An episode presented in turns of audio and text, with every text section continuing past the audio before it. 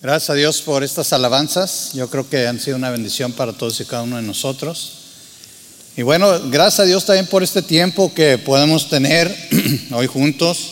Ah, estaba hablando con algunas personas, ¿verdad? Y gracias a Dios creo que todos tuvimos un buen día de acción de gracias. Y lo puedo ver porque yo volteo a ver a algunos de ustedes y de tanto pavo que comieron ya parece que tienen carita de pavo también, ¿verdad? Entonces... Algunos no se nos acabó todavía ya en el refri. No sé si, no sé hasta cuándo va a durar, ¿verdad? El pavo ya. Ya lo veo y casi corro, ¿verdad? Pero gracias a Dios que tuvimos suficiente para compartir, para comer. Y miren, eh, hoy precisamente en este día vamos a continuar con esta serie de las bienaventuranzas, donde estamos viendo una palabra que se repite cada versículo y es la palabra bienaventurado, ¿verdad? Que ya lo vimos, significa dichoso, significa feliz. Y nosotros vemos en nuestra sociedad, especialmente aquí, ¿verdad? Hay mucho consumismo. Ahorita precisamente empiezan las fechas en que más se vende. Eh, de hecho, acaba de pasar lo que es el, famoso Black Friday o el Viernes Negro, ¿verdad? Que yo cuando lo oí la primera vez dije, bueno, ¿qué será eso? Como Viernes 13, la película esa de terror o algo así, ¿verdad? No, realmente se, le llama Viernes Negro porque se vende muchísimo. Entonces todos los negocios, si estaban en rojos, pasan a, números negros. O sea, es una venta increíble. Y ahora no nada más es un día. ¿Se han fijado eso? Ahora yo, yo recuerdo que fui a una tienda, no voy a decir el nombre para no ser comercial, no meter goles aquí, pero fui y ya tenían todos los televisores y todos los electrónicos, ya todo hombre sabe a qué tienda fui, ¿verdad? Entonces, todos los electrónicos ahí ya en oferta desde, desde antes. ¿Y cuál es la intención? Bueno, la intención es vender. ¿Y, cuál es el eslogan que más se usa? La felicidad. Nos dicen que si tenemos esto, que si tenemos lo otro, que si compramos aquello, vamos a ser felices. Que si vamos a tal lugar, vamos a ser felices. Realmente ese eslogan es lo que mueve a la gente. La gente está buscando cómo ser felices.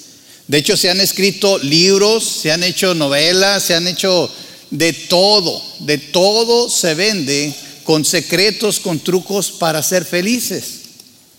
Pero en Mateo, en Mateo nosotros hemos visto varios versículos donde el mismo Señor Jesucristo, por decirlo de alguna manera, nos da el secreto de la felicidad. Dichoso, feliz. Y hoy vamos a ver Mateo 5, 6. ¿Qué dice Mateo 5:6? Bienaventurados, felices los que tienen hambre y sed de justicia, porque ellos serán saciados. Este es el versículo que vamos a estar viendo el día de hoy. Esta bienaventuranza que tenemos en Mateo capítulo 5, versículo 6, sabemos que nos habla de cómo nosotros, los creyentes, los discípulos de Jesús, podían ser felices. Y aquí nos dice que la felicidad, fíjense bien, la felicidad tiene que ver con buscar la justicia. ¿Sí? Pero no cualquier justicia. Ahorita vamos a ver la diferencia, porque a veces nuestro concepto humano de justicia es muy diferente al concepto de Dios de justicia. Nosotros muchas veces confundimos este concepto. Nosotros tenemos que entender primero el concepto de justicia. Y quiero hacer una diferencia. Fíjense bien, la justicia no es venganza, ¿verdad? Porque a veces nosotros confundimos lo que es la justicia con la venganza. Muchas veces cuando alguien nos hace algo, empezamos a orar pidiendo a Dios justicia, cuando en realidad en nuestro corazón lo que deseamos es venganza. ¿No les ha pasado? Sean honestos, no digan que no. ¿Sí? Miren, a veces nosotros, alguien nos hace algo y le dice, Señor, que venga tu justicia, ¿verdad? Pero ¿qué es lo que realmente quiero? Que le caiga un piano encima, ¿verdad? Algo así. Sí, que le haga daño la salsa, que le den agruras en la noche, que se levante a las 3 de la mañana, ¿verdad? Y lo peor, que no haya ni bicarbonato ni Toms, ¿verdad? Entonces, ahí que sufra. ¿Sí o no? Ese es nuestro concepto de justicia. Quisiéramos que, Dios hiciera algo inmediata mismo, como decimos, ahorita, desde ayer. En nuestro corazón nosotros muchas veces deseamos venganza. Ahora, la Biblia, fíjese bien, esto es lo curioso, la Biblia sí nos habla de venganza. ¿Ha notado eso? ¿Qué dice Romanos 12:9? Dice aquí Pablo, queridos amigos, nunca tomen venganza. Otra vez, nunca tomen venganza. Pero fíjense lo que dice, dejen que se encargue la justa ira de Dios. Fíjense cómo están aquí los dos conceptos. Primero dice, no cometan, no, no busquen ustedes la venganza. Dejen que la justa ira de Dios, pues la escritura dice, las escrituras dicen, yo tomaré venganza, yo les pagaré lo que se merecen, dice el Señor. Qué curioso, ¿no? No es que no va a haber una venganza, es que nosotros como creyentes tenemos que entender la justicia de Dios y aceptar la justicia de Dios y esperar la justicia de Dios para que pueda haber una venganza basada en una justa ira de Dios, en un enojo justo, un enojo santo.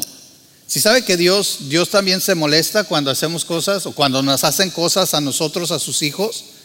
Usted no, no sé si usted está consciente de eso. Muchas veces cuando a mí me han hecho un daño, Sí me dan ganas de pedir que le caiga al piano, que le las agruras lo torturen toda la noche. Pero luego me recuerdo que tengo un Dios que me cuida, un Dios que me guarda, un Dios que se enoja cuando me tocan injustamente. Ese Dios, si tú eres, si has aceptado a Cristo como Señor y Salvador, es el mismo Dios que te cuida a ti, que vela por ti, que va a actuar justamente. No te manches las manos, no hagas nada indebido, porque nosotros como seres humanos no tenemos una justicia pura. Muchas veces confundimos, como decimos, la justicia con la venganza, con el enojo. Si nosotros deseamos la justicia de Dios, Dios Él decidirá si hay que tomar venganza. Otra vez, si nosotros deseamos realmente la justicia de Dios, Dios es el que va a decidir si hay venganza o no. Y deja tú, va a decidir cuándo, y va a decidir cómo, y va a decidir qué. En pocas palabras, no te tortures. Miren, una de las cosas más horribles que puede existir en este mundo es que tú te encadenes solito a las personas que te hacen daño. ¿No les ha pasado eso que alguien, alguien nos, nos daña y luego no podemos ver a esa persona porque se nos revuelve el estómago? Parece ser que el pavo del, jueves ya empieza a correr hacia adentro, ¿verdad? Y, y empiezas a sentir feo. Y cada vez que lo ves, se te sube el coraje, se te tuerce el hígado y esa persona ni cuenta. Y nomás estás maquinando pensando cómo le vas a pagar, cómo le voy a hacer para que para que sienta lo que yo sentí. ¿Has estado en esa situación? Lo peor, lo peor es que tú estás ahí y la otra persona, eh, ni cuenta. Nosotros tenemos que descansar en Dios, tenemos que descansar en la justicia de Dios. Fíjense, el diccionario de la Real Academia de la Lengua Española define la justicia como el principio moral que lleva a dar a cada uno lo que le corresponde o le pertenece un principio moral que lleva a dar a cada uno lo que le corresponde o, le pertenece. Ahora, ¿quién es, ¿quién es el más perfecto moralmente? Dios. El único que sabe y que va a dar a cada uno lo que le pertenece o lo que le corresponde es Dios. Tú y yo nos podemos equivocar. Mira, vamos al Salmo 109, un salmo que es conocido por ser un salmo imprecatorio ¿Qué quiere decir? Que en este salmo, David, que es el que escribe este salmo, pide venganza, pide justicia de parte de Dios. Y no lo voy a leer todo, voy a empezar a leer nada más versículos 19 y 20, ¿verdad? Eh, que dice aquí, a, David lo están maldiciendo y él empieza a quejarse de Dios por, por las injusticias precisamente que estaban diciendo de él. Estaban acusándolo injustamente, le estaban levantando falsos, puro chisme. Entonces, si te gusta el chisme, aprovecha y ven a leer el Salmo 109. Porque realmente David está acusando a sus enemigos de andar de chismosos y andar diciendo cosas que no son. Y fíjate lo que dice David en el Salmo 109, versículos 19 y 20. Ahora que sus maldiciones se vuelvan en su contra y se le peguen como la ropa, que le aprieten como un cinturón, que esas maldiciones sean el castigo del Señor, fíjense, el castigo del Señor para los acusadores que hablan mal de mí. Sabes, David era conocido como un hombre conforme al corazón de Dios. Y si tú ves aquí, de, una manera, de alguna manera, David está dejando que la justicia de Dios sea la que se encargue de sus enemigos. Nosotros tenemos que aprender de David. Los salmos imprecatorios a veces son muy difíciles de entender, porque precisamente pareciera que David está clamando por venganza, pero fíjate que aunque así lo hiciera, él a quién le está dejando esa venganza? A Dios. ¿Sí? Se la deja a Dios. Ahora, la venganza es definida como la satisfacción que se toma del agravio o daño recibidos. Otra vez, venganza es la satisfacción que se toma del agravio o daños recibidos. Sin embargo, como dijimos ahorita, esta venganza, el único que, que, puede decidir si se da o no se da, y cuándo se da y cómo se da, es Dios. Fíjate lo que le pasó a unos discípulos de Cristo en Lucas capítulo 9, versículos 51 al 56. Lucas 9, versículos 51 al 56, aquí vemos a Jesús, va con sus discípulos, y dice, cuando se acercaba el tiempo de ascender al cielo, Jesús salió con determinación hacia Jerusalén. Envió mensajeros por delante de una aldea de Samaria para que se hicieran los preparativos para su llegada. Pero los habitantes de la aldea no recibieron a Jesús porque iba camino a Jerusalén. Cuando Santiago y Juan vieron eso, le dijeron a Jesús, Señor, ¿quieres que hagamos bajar fuego del cielo para que los consuma? Ya estaban ahí bien listos, así. Ya se los imaginaban así como los pavos de Thanksgiving, todos fritos ahí. ¿Qué, ¿Qué, les dice el Señor? Entonces Jesús se volvió a ellos y lo reprendió. Así que siguieron de largo hacia otro pueblo. Fíjense bien, Jesús reprende. Ahora, ¿le hicieron una injusticia a Jesús? Sí, aparentemente sí. Y los discípulos más prestos, más listos que el Señor, ¿Quieres que hagamos descender ahora? Yo me pregunto qué, sintieron, si fue realmente que se ofendieron por Jesús o ellos se sintieron ofendidos. ¿Sí? ¿Sabes que a veces queremos excusarnos con ira santa cuando realmente es nuestra carne la que está obrando y la que está pensando en cómo desquitarse? Aquí los discípulos le dicen, Señor, haremos descender fuego. ¿Quieres que hagamos descender? Ahora, yo no sé con qué poder lo querían hacer. Claro, tenían que tener el permiso del Señor porque ellos no tenían el poder para hacerlo. Sin embargo, a veces en nuestro furor, en nuestra ira, en nuestro enojo, pensamos que podemos hacer cosas y que nos podemos salir con la nuestra cuando realmente no podemos. No dejes que la ira te domine al punto que intentes inclusive hacer cosas que no debes o no puedes hacer. ¿Sí? Y una buena, una buena lección que yo tomo de aquí es que por lo menos ellos se acercaron al Señor. ¿Qué haces tú cuando estás enojado? ¿Qué pasa cuando tu ira se levanta? Cuando requieres o deseas justicia. ¿Vas delante del Señor? Y te voy a dar un secreto. A veces, en esos tiempos, el Señor te va a reprender a ti. Pero Señor, yo vine para que te encargaras. No, pero empiezo con quién? Contigo.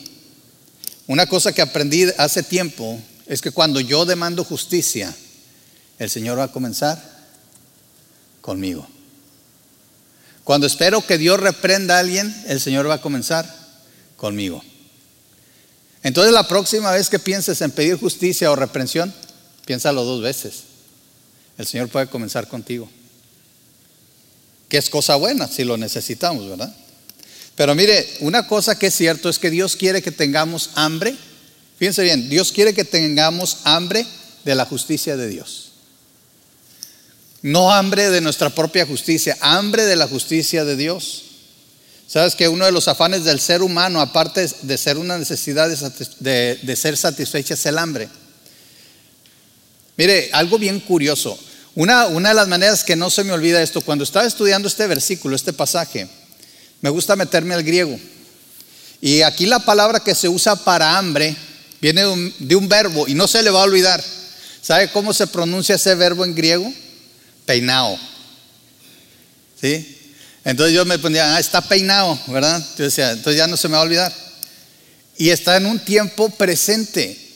Eso es, quiere decir que todo creyente debe de estar continuamente peinado, ¿verdad? O sea, hambriento de la justicia de Dios. Entonces, mañana en la mañana que se levante y si se peina, porque no sé si se peina o no, pero acuérdese, peinado, ¿verdad? Decida ese día estar peinado, o sea, estar hambriento de la, de la justicia de Dios. ¿Cómo satisfacemos nuestra hambre? Sí, ahorita está bien difícil pensar en hambre porque a lo mejor todavía, todavía traemos el pavo por aquí, ¿verdad? Como le digo, ¿eh? Algunos ya comieron pavo este, el jueves y luego la mañana siguiente otra vez todavía se antoja un poquito al, mediodía. Y luego tortas de pavo y luego pavo con frijoles y pavo, y pavo por todos lados. Sí, en, tamales le dije a una hermana, en tamales no, pues no más faltó eso. A lo mejor para, para diciembre no se, no se asuste si ve tamales de pavo. Pero ¿cómo satisfacemos nuestra hambre? Mire, yo tengo dos, dos, dos fotos que le quiero enseñar y usted dígame cuál se le antoja más? ¿Cuál piensa que va a satisfacer su hambre? Nosotros podemos pedir un platillo gourmet, ¿verdad? De hecho está de moda. ¿Y han visto los, platillos gourmet? Sí los han visto, ¿verdad? Que cuestan 120 dólares y esto es lo que te dan. Y uno dice, ¿me llevo el plato, la mesa y todo lo demás? ¿O por qué costó tanto, verdad? Y ahí está. Y, ese es un platillo gourmet, o sea, se supone que es algo fino, pero mi pregunta es, ¿usted cree que va a satisfacer su hambre con esto? Sea honesto. ¿Verdad? Ahora, quiero presentarles mi siguiente, mi siguiente foto, ¿verdad? Yo sé que va. A ver, ¿cuál se le antoja más? La verdad. ¿Sí? Ya estamos en las 12 y cachito, así que a lo mejor eso ya está, empezó a sentir ah, cara y no sabía que traía hambre, ¿verdad? Esa es una torta de tacos. Mire, si ve los tacos ahí, si los alcanza a ver? ¿Sí? Y tiene su carnita, su aguacatito, ¿verdad? Tocinito. No, si cuando andaba buscando la foto hasta tuve que agarrar una servilleta, ¿verdad? Imagínense esta tortita, de esta tortita con carnitas, sus taquitos, tocinito, aguacatito, una salsita esas buenas así que encuentra, ¿verdad? Y su joya de manzana, su jarrito así, o un cafecito, depende con el frío, a lo mejor un cafecito, ¿verdad? Se antoja. ¿A poco no se le hizo ya agua a la boca? ¿Sí? Mire, el hambre es una necesidad y nos mueve. ¿Sabe que hay gente que mata por comer? ¿Sabe que hay gente que roba? Sus estándares morales se, bajan cuando tiene que satisfacer el hambre que tiene. El hambre, satisfacer el hambre es muy, muy importante. Muchas veces se vuelve un asunto de vida o muerte. Yo no sé si usted ha padecido hambre a este punto. Tal vez no. Pero hay gente que dice que cuando tiene mucha hambre siente que el estómago se le pega casi a la columna atrás. Hay gente que ha padecido mucha hambre. Y ellos entienden lo que es tener esa hambre tan intensa. De hecho, usted recuerda una película que salía mucho anteriormente que se llamaba Los sobrevivientes de los Andes. ¿Lo recuerda? O supervivientes de los Andes. Si no la ha visto, búsquela. Yo nomás voy a platicar algunos detalles porque a algunos se les va a hacer muy cruel, muy cruda, especialmente en estos tiempos. ¿Sí? Pero estamos hablando aquí de una película que está basada en hechos de la vida real. Un avión con 42 pasajeros que se estrelló en los Andes en su camino a Chile ¿sí? Se estrelló en una región de a unos 3.600 metros sobre el nivel del mar. Cuando se estrella, de esas 42 personas, 12 mueren instantáneamente. Algunas más quedaron malheridas y empezaron a morir en los días siguientes. Estas personas tuvieron que soportar temperaturas de menos 42 grados centígrados. ¿Sí? No sé si se imagina una temperatura así. Solo 16 de estas 42 personas sobrevivieron. Ahí no había que comer. no había un, 7-Eleven, no había tampoco un, un Walmart o un HEB. ¿Cómo cree que sobrevivieron? Si no conoce la historia, búsquela. Pero estas personas hicieron lo impensable. Algo que tal vez usted y yo ahorita haríamos, pero ¿cómo se atrevieron a hacer eso? Pero cuando tienes hambre, y es una cuestión de que o comes o mueres, y según lo que cuentan, algunos decidieron morir, pero otros decidieron hacer lo impensable. Empezaron a comer los cuerpos de los que habían muerto. ¿Has llegado a tener un hambre así? A veces decimos, tengo hambre, me ando muriendo, decimos, me ando muriendo de hambre y en la mañana nos aventamos un menudazo así, ¿verdad? Y ahorita ya, ya tenemos hambre. Tal vez nosotros nunca hemos padecido un hambre así, al punto de que, de que hagamos lo impensable. Estaba yo viendo que una persona puede sobrevivir de 40, de 40 a 60 días sin comer pero si toma agua. ¿Sí? De 40 a 60 días sin comer, pero necesitas tomar agua. Estas personas tuvieron que sobrevivir 72 días hasta que lo rescataron. En pocas palabras, si no hubieran hecho lo que hicieron, hubieran muerto. Y ya no, no voy a hacer un debate aquí moral, si estuvo bien, si estuvo mal. Lo hicieron. Esto ya es historia. Ya no podemos opinar, ya no podemos cambiar lo que hicieron. Y claro que han entrevistado a estas personas y ya que están ahora en el mundo otra vez, no haya ni cómo justificarse, pero lo hacen. ¿Sí? ¿Sabes lo que es el hambre? Te vuelvo a preguntar. ¿Sabes lo que es realmente el hambre? Hasta el punto de hacer cosas que nunca te imaginarías. ¿Qué harías? ¿Sabes que con esa urgencia, con esa urgencia Dios nos está diciendo, de esa manera tienes que tener hambre de la justicia de Dios.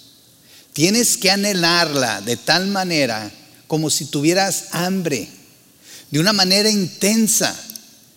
Y yo me pongo a pensar, cuando estudiaba esto, ¿realmente yo tengo hambre de la, de la justicia de Dios? Y te pregunto ahora a ti, ¿realmente tienes hambre de la justicia de Dios? ¿Realmente anhelas que la justicia de Dios se cumpla? No solamente en tu vida, sino en la vida de todo el mundo, que se cumpla en este mundo. ¿Qué tan importante es la justicia de Dios o el cumplimiento de la justicia de Dios en tu vida? ¿Cuántas veces piensas en esto? ¿Cuántas veces te levantas y le pides al Señor, Señor, que tu justicia sea cumplida en este día? ¿Cuántas veces lo haces? A lo mejor ninguna. Pero hoy que sabes qué tan importante es, lo puedes empezar a hacer. ¿Sabes? Porque normalmente en nuestras oraciones pensamos en cosas para nosotros, ¿verdad? Sacamos nuestra lista de, de Santa Claus, porque a veces así tratamos a Dios, como si fuera Santa Claus, le empezamos a pedir todo lo que queremos. Pero si nosotros vemos la oración que le enseñó nuestro Señor Jesucristo a sus discípulos, lo primero que hacían también era pedir que se hiciera la voluntad de Dios. Eso es lo que tenemos que pedir. Y parte de la voluntad de Dios es su justicia. Ahora, si eso no se te hace tan intenso, vamos a seguir al siguiente versículo. La justicia de Dios también debe ser deseada como el agua, no solo como la comida. Dice que tengan hambre y sed. Imagínate tener, ya dijimos, puedes sobrevivir 40 hasta 60 días si no comes pero tienes agua. Pero ¿qué pasaría si no satisfaces tu hambre ni tu sed? ¿Saben que la deshidratación es algo que ocurre muy seguido, especialmente con los bebés o las personas mayores, ¿verdad? ¿Y sabes cuánto puedes sobrevivir sin tomar agua, sin tomar líquidos? ¿Saben cuánto? Solamente de 3 a 5 días. 3 a 5 días. ¿Se ven cómo se redujo drásticamente? De tal vez 60 días a 3 o hasta a 5 días. Yo veo aquí un patrón, yo veo algo que el Señor está haciendo. Está poniendo el sentido de urgencia todavía más fuerte. Él quiere que sepamos, sí, tal vez no le des, si no le das importancia al verbo hambre, fíjate en la sed. Es más urgente satisfacer tu sed que tu hambre. ¿Saben que hay, hay bebés que mueren de deshidratación? Porque el problema es que los bebés muchas veces no, hablan y no, y no pueden decir tengo sed.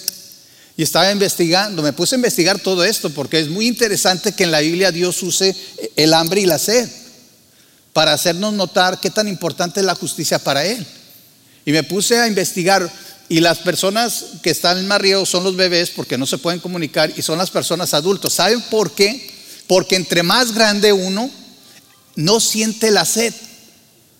Empieza a perder esa fineza de saber lo que es la sed. Inclusive dicen que aún para las personas que no, somos tan mayores, muchas veces cuando pensamos que tenemos hambre y vamos y abrimos el refrigerador a buscar más pavo, bueno, no, otra cosa, realmente lo que tenemos es que sed. Por eso muchos recomiendan que inclusive antes de que comas algo, primero tómate un vaso con agua. Y después ya averiguas si es hambre o es sed. La deshidratación puede llevar a algunas personas al hospital y si no es tratada, a la muerte.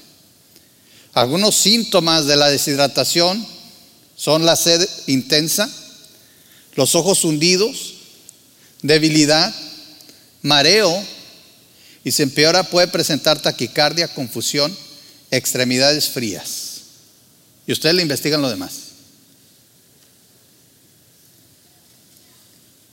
Hambre y sed. Hambre y sed de la justicia de Dios. ¿Tú crees entonces que es importante para Dios esto?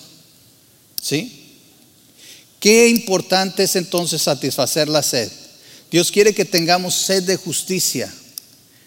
Como puedes ver, el sentido de urgencia, de satisfacción de estas necesidades subió se acrecentó. Ya no lo podemos tomar tan a la ligera.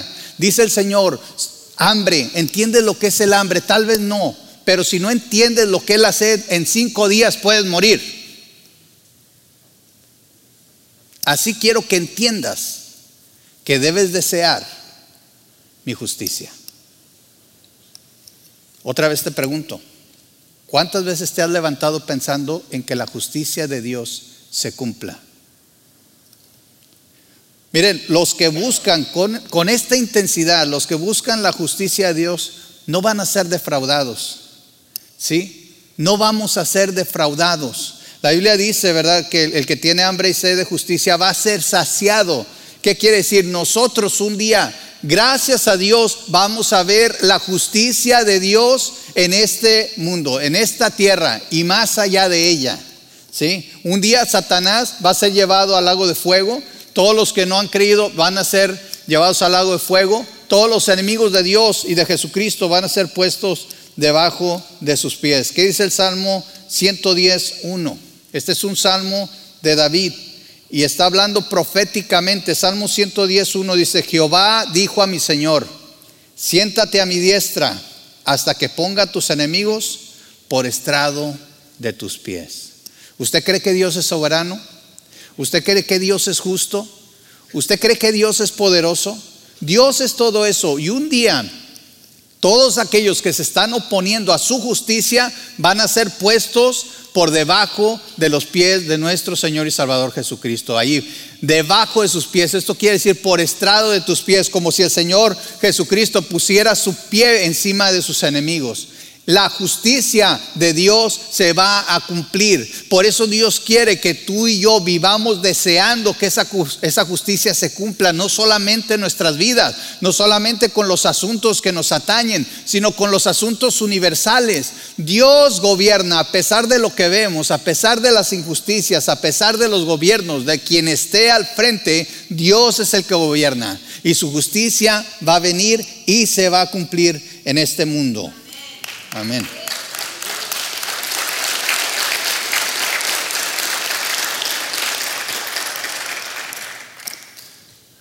Quiero decir lo siguiente. Dice la palabra del Señor que Dios no dará por inocente al culpable. Una de las tareas que nosotros tenemos y que tenemos que cumplir, si crees que la justicia de Dios se va a cumplir, tenemos que compartir el Evangelio. Tenemos que traer las buenas nuevas a las personas que no le conocen. Porque esas personas van a sufrir la ira de Dios, van a sufrir la justa ira de Dios. Y así como ahorita podemos asegurar y podemos festejar que si tú ya eres un hijo de Dios, tienes entrada, tienes libre acceso a la presencia de Dios y a la gloria eterna, al lugar eterno que el Señor Jesucristo está preparado para nosotros. ¿Te acuerdas que Él dijo que iba a preparar una morada para nosotros? Así como estamos seguros de eso, debemos estar seguros que todo aquel que no confiese a Cristo como su Señor y Salvador va a recibir el justo pago por sus pecados y esa es la condenación. Entonces, si de veras crees en la justicia de Dios, ten compasión de los demás. Cada persona que te traiga al Señor, cada persona que el Espíritu te mueva, compártele. Y otra vez, yo sé que no todos tenemos el mismo celo. ¿Sí? No, no todos tenemos la misma la misma intensidad con la cual queremos compartir el Evangelio, pero todos tenemos el privilegio y todos tenemos la gran comisión por cumplir, que hagamos discípulos. No cometamos, fíjense bien, no cometamos el error de los judíos. Yo me puse a pensar, ¿qué pensarían los judíos? ¿Qué, estaban pensando las personas que estaban oyendo este versículo? ¿Ellos tendrían hambre y sed de justicia? ¿Sabe? Ellos cometieron un, un error muy grande y lo vemos claramente en los evangelios. Cuando ellos oían justicia, ellos pensaban en justicia terrenal y nada más. Ponte a pensar, los judíos eran básicamente esclavos de los romanos, eran una nación conquistada. Por eso cuando ellos pensaban en justicia, y aún los discípulos del Señor se estaban hasta peleando por el lugar que iban a ocupar en un reino terrenal. Y hasta una mamá de ellos, ¿verdad? y dice, oye, Señor, permite que uno se siente a tu derecha, a tu izquierda. Estaban pensando en un trono terrenal. Para ellos justicia era ser libertados de sus opresores aquí en, aquí en la tierra. Que, que su nombre fuera levantado, que ellos fueran libres físicamente. No entendieron que Jesús se refería a la justicia de Dios en todos los ámbitos, el ámbito terrenal, pero también el ámbito espiritual. No entendieron que el reino de Dios es para siempre. No es un reino terrenal que dura 100, 200, 500 años. Es un reino que dura para siempre. No entendieron que el Señor vino a dar vida y dar vida en abundancia. Y tú y yo debemos de entender eso. ¿Tienes hambre y sed de la justicia de Dios? Cuando anhelemos con intensidad la justicia de Dios, no nos enfoquemos solo en las injusticias que se han cometido contra nosotros. Recuerda que si exiges justicia, Dios podría empezar contigo. Vamos a expander nuestra visión. Vamos a anhelar la justicia de Dios en todo lugar, con toda persona, en todo tiempo y hasta la eternidad. Esa es la voluntad de Dios. Eso es lo que va a traer felicidad a nuestras vidas. Porque si Dios es capaz de ejercer su justicia de esta manera tan profunda y tan extensa, ¿no podrá Dios cuidar de las injusticias que pasan en nuestra vida? ¿Por qué te preocupas? ¿Sabe? Siempre lo he dicho, entre más viejo, más feo. No, bueno, también, pero también espero un poquito más sabio. Y ya no, ya no busco la venganza. De hecho, sabe, a veces hasta siento lástima a las personas que me hacen daño. Porque ¿qué dijo el Señor? Mía es la venganza. Yo pagaré. ¿Y qué dice la palabra? Cae de aquel que caiga en las manos de este Dios vivo. Un Dios justo. Un Dios misericordioso, pero que no dará por inocente al culpable. Un Dios que da muchas oportunidades, pero que dice, si quieres entrar a mi reino, acepta a Cristo como Señor y Salvador. Un Dios que dice la palabra, de tal manera amó al mundo que envió a su Hijo unigénito para que todo aquel que en Él cree, todo aquel que en Él crea, no se pierda, mas tenga la vida eterna. Y yo te quiero hacer una invitación. Quiero preguntarte, ¿qué es la justicia para ti entonces? ¿Piensas que Dios es justo en todo lo que hace? ¿Cómo le explicarías a alguien la, diferencia entre justicia y venganza? Si eres un hijo de Dios, te quiero invitar a que le pidas al Señor que te dé esa hambre, que te dé esa sed de su justicia y que la busques diariamente. Que ores para que la justicia de Dios se cumpla en este mundo y en la eternidad. Y si no eres un hijo de Dios, quiero invitarte a que conozcas el Evangelio. Que oigas lo siguiente. Estamos a punto, casi llegando a Navidad. ¿Y qué celebramos en Navidad? El nacimiento de un Salvador. Porque Cristo Jesús amó tanto al mundo que envió a su Hijo Jesucristo a que naciera de una virgen. Y Él creció entre nosotros, pero murió en una cruz, derramando su sangre como el pago perfecto por nuestros pecados, para que todo aquel que en Él crea no se pierda, mas tenga vida eterna. Pero como Dios es un Dios justo y su justicia se va a cumplir, no es solo que Cristo haya muerto en la cruz, es que tú lo recibas, que tú creas, que tú le pidas perdón y le digas al Señor, Señor, yo sé que Cristo murió en esa cruz por mis pecados, perdóname, límpiame. Ven a mi corazón, sálvame, porque sé que eres un Dios justo y que el pecado no puede estar delante de ti. Perdóname. Y si haces esta oración de un corazón sincero, un Dios justo, un Dios misericordioso, te va a perdonar. En el nombre de nuestro Señor y Salvador, Jesucristo. Así que mis hermanos, si creemos en la justicia de Dios, si tenemos, si tenemos hambre de la justicia de Dios, si tenemos sed de la justicia de Dios, esperemos en el Señor, que Él siempre va a hacer lo justo, pero compartamos con aquellos que no le conocen para que no sufran de la justa ira de nuestro Dios. ¿Qué les parece si nos ponemos en pie? Vamos a orar.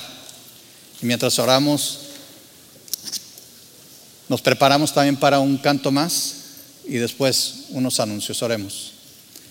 Señor, te agradecemos porque tu palabra nos, nos motiva, Señor, y también nos alerta de que debemos de buscar tu justicia, que debemos de anhelar tu justicia, así como anhelamos satisfacer nuestra hambre, que debemos de tener un, ser, un sentido de urgencia